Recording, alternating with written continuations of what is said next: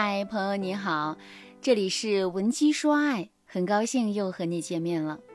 昨天呢，我有一个关系很要好的朋友麦丽，她跟我说，她决定要和男朋友分手了。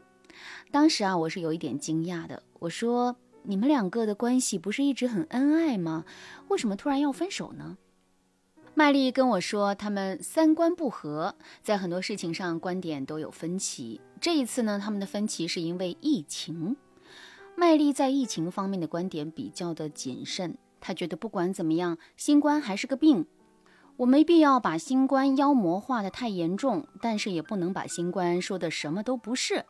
现在全面开放之后，普通人应该在战略上藐视新冠，不慌不乱，但是战术上还是要重视防护的。能不得这个病啊，就别得。所以麦丽日常出门的时候还是 N95 口罩加酒精喷洒，她一直是比较小心的。但是男朋友呢，却嘲笑麦丽的行为。男朋友觉得新冠就是一个大号感冒啊，既然全面放开了，那么阳性的人就可以不戴口罩正常活动。反正大家都是要传染的，那么小心干什么？男男友还告诉麦丽，我在国外待了几年，就没看见几个人害怕新冠的。甚至男友还笑称麦丽是个过度防疫爱好者。然后啊，两个人就开始互相攻击。麦丽觉得男友的情绪里有很多政治化的因素。麦丽认为男友对待病毒的看法不客观，男友的行为里总透露着一种被意识形态裹挟之后，为了证明观点的正确性而刻意轻视病毒的味道。麦丽认为这本身也是一种无知不负责的表现。男朋友却觉得麦丽的思想有些过于保守，甚至有些可笑。他还讽刺麦丽说：“你知道吗？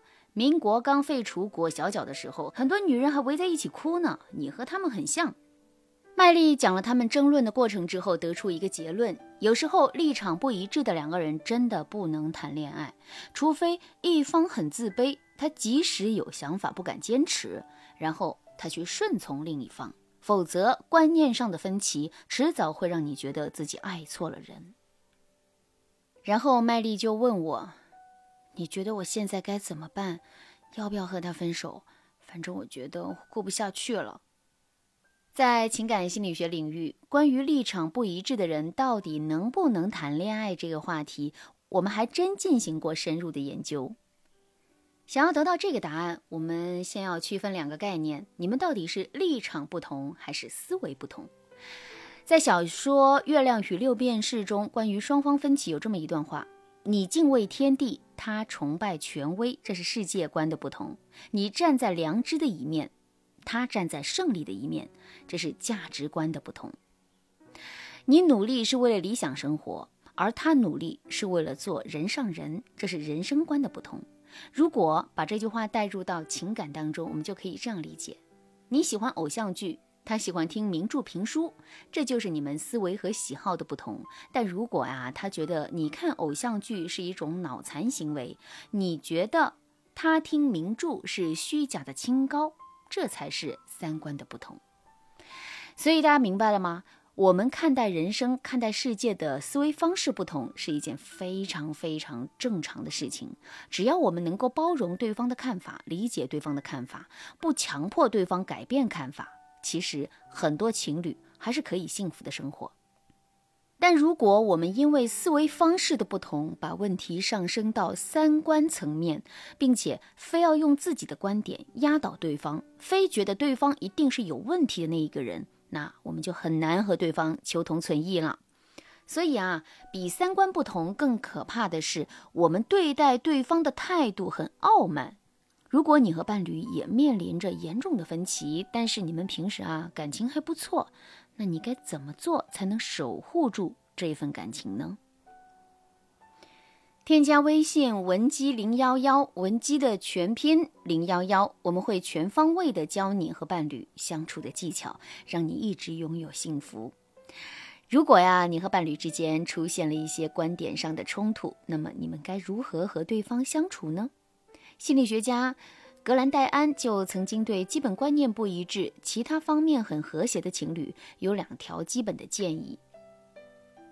第一条建议就是，你要允许对方和你的想法不同。这并不是让你认同对方的观念，而是让你接纳一个具体的人。就是说，每个人啊都有自己的观念和想法，你不用完全附和他人的想法，也不要觉得自己一定是正确的，更不要试图去操纵他人的观念。但是，你可以听一听他想表达的是什么意思，并且啊，你要告诉对方他的想法也有一定的道理，但是啊，你的顾虑也未必是全错的。在这一方面，只要不对他人造成影响，你们就可以按照自己的想法。去处事，用不着发生争论。第二点建议就是，你要明白自己的底线是什么。我们要衡量一下，在我们所有观点里，有哪些观点的内容是我们不可退让的。然后你可以告诉对方，在这一些根本性的问题上，我没有办法退让。比如说，你是一个反对家庭暴力的人，但是啊，他却有一些暴力倾向，那么你的这条底线就不能被逾越。但如果你们只是对一些事物的观点看法不同，那么，请你去爱一个具体的人，去珍惜和他相处的平淡岁月，看到他对你的照顾和疼爱。你可以把相处的重点放在这个具体的人身上，而不是一味的揪着对方的观点不放。如果你能理解格兰戴安的这两条建议，那么我就可以教你一些和意见相左的伴侣相处的方法。我先教大家一个最基本的方法——总结性谈话法。你要懂得，意见不一致不等于你们讨厌彼此。即使你们在某些事物上有观点分歧，但你们依旧可以给予对方尊重，并且啊，在日常生活里，你们仍旧可以共情。很多人倾听伴侣的观点，并不是为了理解伴侣的想法，而是为了找到突破口，方便自己去反驳。这不是真正的倾听。我说的倾听呢，是让你真正的去理解对方说这句话的逻辑。你可以在伴侣表达自己观点时，你不断的点头，然后在适当的时候总结他前面的发言，然后问他一句：“是这样的吗？我总结的对吗？”这个小技巧可以帮助你暂时放下自己的偏见，并且还可以塑造一种你站在他的立场考虑问题的感觉。这可以极大的减缓你们之间的对立情绪，比如像案例当中的麦丽和男友有分歧的时候，男友啊总是会给麦丽扣帽子。